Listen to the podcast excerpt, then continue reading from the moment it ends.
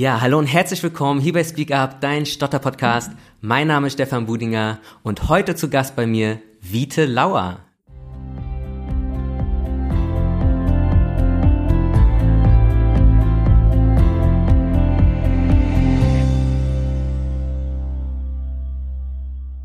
Vite, herzlich willkommen. Hi, danke für die Einladung. Vite, magst du dich für die Zuhörer mal kurz vorstellen? Ja, gerne. Mein Name ist Vite, ich komme aus Frankfurt.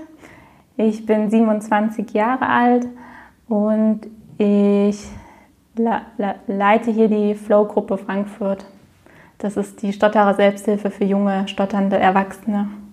Ähm, magst du kurz über Flow mal was erzählen, was das genau ist? Ja, gerne. Also die Flow-Gruppe wurde von der BVSS ins Leben gerufen vor ein paar Jahren. Und es ist so, dass es mittlerweile zwölf oder 13 Flow-Gruppen in ganz Deutschland gibt, ähm, in jeder größeren Stadt.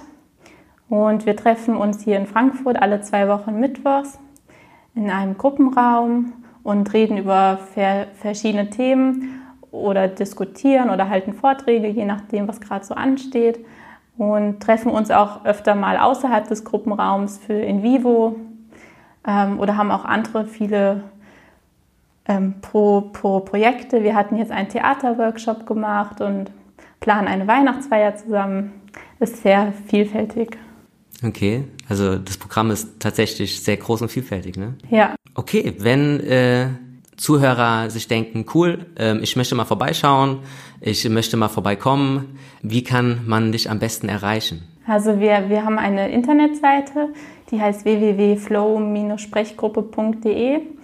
Da findet man erstmal alle Flow-Gruppen in ganz Deutschland und dann kann man auf Frankfurt klicken und dann findet man dort meine Kontaktdaten.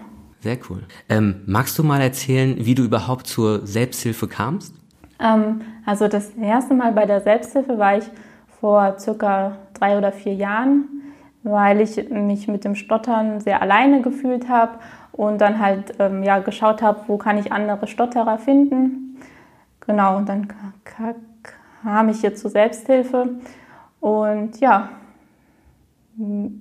mittlerweile ähm, haben wir, wie gesagt, die Flow Frankfurt G, G, gegründet und ja, da läuft es jetzt ganz gut. Und kannst du auch erzählen, was dir die Stotterer Selbsthilfe so gibt? Also die Selbsthilfe, die, die, die, die hat mir extrem ge, ge, geholfen, so aus der Isolierung her, her, herauszufinden, ähm, weil ich mich, wie gesagt, damals immer so alleine gefühlt habe mit meinem Stottern ähm, und auch immer so dachte, ich bin ja die Einzige mit diesem Pro, Pro, Problem ähm, und habe dann halt in der Selbsthilfe gemerkt, ach, hier sind ja noch ganz viele andere, die auch stottern und die vor, vor allem mit ihrem Stottern auch ganz anders umgehen. Also die trotzdem ihren Traumberuf machen und trotzdem was, was, was Cooles stu, stu, studieren. Und ja, das, das hat mich sehr ermutigt, dann auch ähm, ja, offener zu werden mit meinem Stottern und mich auch nicht von meinen Zielen abbringen zu lassen. Also das heißt, äh, es gab Menschen in der Selbsthilfe, die dich dann auch inspirieren konnten, durch ihre Geschichte halt auch? Mhm, auf jeden Fall. Also ich habe da schon so einige Vorbilder in der Selbsthilfe. Cool, ja. cool. Also das heißt, ähm, die Unterstützung und der Austausch war halt so wichtig auch in der Selbsthilfe. Ja, Oder ist auch genau. wichtig in der Selbsthilfe. Ja, Cool. Genau, dass man sich einfach nicht mehr alleine fühlt und es bietet vor, vor, vor allem auch so viel Raum zur Entfaltung, dass man einfach sich mal ausprobieren kann, dass man auch mal lernt, ähm, vor Gruppen zu sprechen, Gruppen zu moderieren oder anzuleiten, was ich mir so vor drei Jahren noch, nie, äh, noch nicht hätte erträumen können. Ja. Also es ist so mittlerweile bin ich so viel in der Selbsthilfe unterwegs und ständig bei See, See, Seminaren, dass ich mich halt immer dabei erwische, wenn ich dann so unter Normalsprechenden bin, dass ich mich dann echt berappeln muss, weil ich irgendwie denke, hey, wann, wann stottert der oder die denn jetzt endlich mal? Und ich muss mir richtig bewusst machen, ach so, ähm, ich bin jetzt ja wieder unter Normalsprechenden. Also das Stottern ist quasi zu meiner Normalität geworden. Und das finde ich eigentlich eine ganz schöne Entwicklung. Voll gut. Genau. Ich würde gerne mal ein bisschen ja, zurückspringen mhm. zur, äh, zur Schulzeit. Wie war die Schulzeit für dich so? Kannst du darüber was erzählen? Mhm. Also ähm, meine eher, eher Erinnerungen an die Grundschule, die sind durchweg positiv. Ähm, da habe ich das Stottern überhaupt nicht wahrgenommen. Da war ich sogar vier Jahre lang Klassensprecherin, was ich mir danach echt nicht mehr vorstellen konnte. Ähm, ja, ich, da, da, war ich einfach total mutig, habe immer gesprochen. Ähm, ich glaube, also es gab schon auch Kinder, die mal gelacht haben, aber ich hatte da auch eine gute Freundin, die mich dann verteidigt hat und es war einfach kein, ja, es hat mich nicht gestört. Und dann fing es erst an zum Pro Problem zu werden, als ich aufs, aufs Gymnasium gewechselt bin, ähm, mit der Pubertät, so mit zwölf, als es dann halt wichtig wurde, was denken jetzt die anderen, wie wirklich auf andere. Ja, und dann ähm, habe ich mich halt immer mehr zurückgezogen, bis zu dem Punkt, dass ich dann quasi überhaupt nicht mehr ge ge gesprochen habe in der Schule, andauernd gefehlt habe, ähm, dann fünfmal die Schule ge gewechselt habe, sogar auf einem Internat war, mit der Hoffnung, dass ich dort nicht mehr ähm, schwänze, aber es hat auch nicht so funktioniert, genau. Also die Angst war einfach extrem. Wie sind denn die Lehrer damals umgegangen mit deinem Schottern? Also ähm, ich war, war, weiß noch, ähm, ganz am Anfang, als ich dann in der fünften oder sechsten Klasse war, ähm, da habe ich ja noch Stottern erstmal gezeigt, weil ich so aus der Grundschule ge gewöhnt war und dann weiß ich noch, dass öfters mal gelacht worden ist und die Lehrer haben quasi überhaupt nicht reagiert, also die haben nicht eingegriffen oder so. Und das war dann natürlich ein blödes Gefühl. Ähm, und dann habe ich ja irgendwann entschlossen, dann halt überhaupt nicht mehr zu sprechen. Und dann ha ha haben wir die Lehrer gebeten, dass sie mich auch nicht mehr dran nehmen. Und das hat eigentlich jeder Lehrer auch ge ge gemacht was natürlich für mich irgendwie eine Erleichterung war, aber rückblickend war es natürlich nicht gut, weil das die Vermeidung so verstärkt hat. Hm. Okay. Und was hättest du dir damals so gewünscht? Was, was hättest du gebraucht? Mhm. Ähm, was ich mir auf jeden Fall ge ge gewünscht hätte, wäre jemand, der mir einfach ge gesagt hätte, ähm, ja, du, ähm, du, du stotterst, aber das ist doch nicht schlimm, du musst dich doch deswegen nicht so verstecken. Ähm, wir können doch mal zusammen vor, vor die Klasse treten und einfach mal da darüber aufklären. Genau, ob das jetzt ein Lehrer ge gewesen wäre oder eine gute Freundin oder ein guter Freund, das ist eigentlich egal, aber irgendwie so eine Person hätte ich mir gewünscht.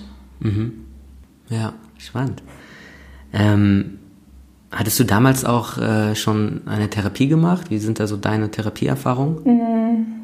Ja, äh, also meine erste Intensivtherapie hatte ich mit 16 gemacht.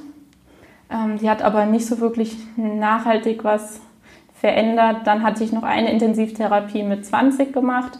Die hat auch nicht so viel gebracht. Und dann noch eine mit 25. Die hat auch nicht so viel gebracht. Ähm, und jetzt war ich aber zwei Jahre lang in logopädischer Behandlung. Und dadurch hat sich wirklich alles verändert irgendwie. Ähm, ja. Okay. Ja. Und ähm, was hat sich genau verändert? Ja, da, da, dass ich halt jetzt mit, mit, mit meinem Stottern offen umgehe, dass ich überhaupt spreche, das, das war vorher irgendwie auch nicht so wirklich ähm, der, der Fall. Und das ganz ähm, Entscheidende bei der Logopädin war, dass halt der Angstabbau im Vordergrund stand ähm, und dann erst an zweiter Stelle die, die, ähm, die Aufgabe, jetzt eine Spre Sprechtechnik zu lernen, um das Stottern zu, zu, zu verflüssigen. Genau, mhm. und das war auf jeden Fall gut, weil man dadurch erstmal eine gute Basis gefunden hat. Also du sagst auch, dass quasi die, der Angstabbau und die Desensibilisierung auch so das Wichtigste ist von, genau. von so einer Therapie, ja? Ja, mhm. ja. Also das ist meiner Meinung nach die Grundlage, um darauf aufbauend dann irgendeine Art von Technik zu erlernen. Mhm. Cool. Und du studierst ja. Ähm, hat das Stottern die Wahl zum Studienfach irgendwie beeinflusst? Ja, das war wirklich so. Also ich wollte ursprünglich gerne mal Fremdsprachen stu, stu, studieren. Und dann kam halt so diese ganzen Gedanken, Fremdsprachen, bist du verrückt, da musst du ja nur sprechen und dann auch noch in einer fremden Sprache, das geht ja überhaupt nicht. Genau. Ähm, oh, oh, oh, oh. Und dann habe ich mich erstmal erstmal für P P Pädagogik entschieden, weil ich dachte, da sind die Menschen netter und da ähm, ist das alles ein bisschen entspannter im Studium, ja, und habe dann während dem Studium aber auch ge gemerkt, ähm, dass mir die Inhalte gut gefallen und mir es auch Spaß macht und jetzt mache ich noch meinen Master in psychischer G G Gesundheit und das passt jetzt eigentlich alles ganz gut. Also ich be bereue es jetzt im Nachhinein nicht mehr. Okay. Und du hast ja auch so eine spannende Weiterbildung. Nennt man das Weiterbildung? War das eine Weiterbildung? Ähm, du hast ja auch eine Weiterbildung ähm, gemacht. Willst du darüber nochmal was erzählen? Mhm. Genau, also ich habe Anfang des Jahres eine, eine Ausbildung oder Weiterbildung angefangen zum, zum Encouraging-Trainer. Ähm, das war für, für mich auch ein sehr gro großer Schritt, weil man dort parallel auch schon seine ersten eigenen Gruppen leiten musste. Ähm, und daran bin ich auch auf jeden Fall extrem ge ge gewachsen. Ähm, ja, so, so, ähm, so grob ge ge gesagt geht es bei der Ausbildung darum, ähm, dass man Techniken her, her, her lernt, wie man sich selbst ermutigen kann, wie man den Blick auf das Positive richtet im Leben ähm, und dann auf dieser Grundlage auch, auch, auch andere Menschen ermutigen kann. Jetzt habe ich auch vor, ähm, das Encouraging-Training auch in, in die Selbsthilfe zu bringen und möchte gerne dazu mal Seminare anbieten im Rahmen der BVSS. Sehr cool, sehr spannend. Vite, zum Schluss ähm, möchte ich mit dir noch ein kleines Spiel spielen. Okay. Ähm, ich würde dich bitten, die Sätze zu beenden, okay. die ich dir jetzt sage. Bist du bereit? Ja. Okay. Glück ist für mich. Zu lieben, zu atmen und gesund zu sein. Stottern ist. Herausforderung und Chance zugleich. Der schönste Ort ist. Die Heimat in meinem Inneren. Der wichtigste Satz für mich ist. Dem Genen schiebt sich der Weg unter die Füße.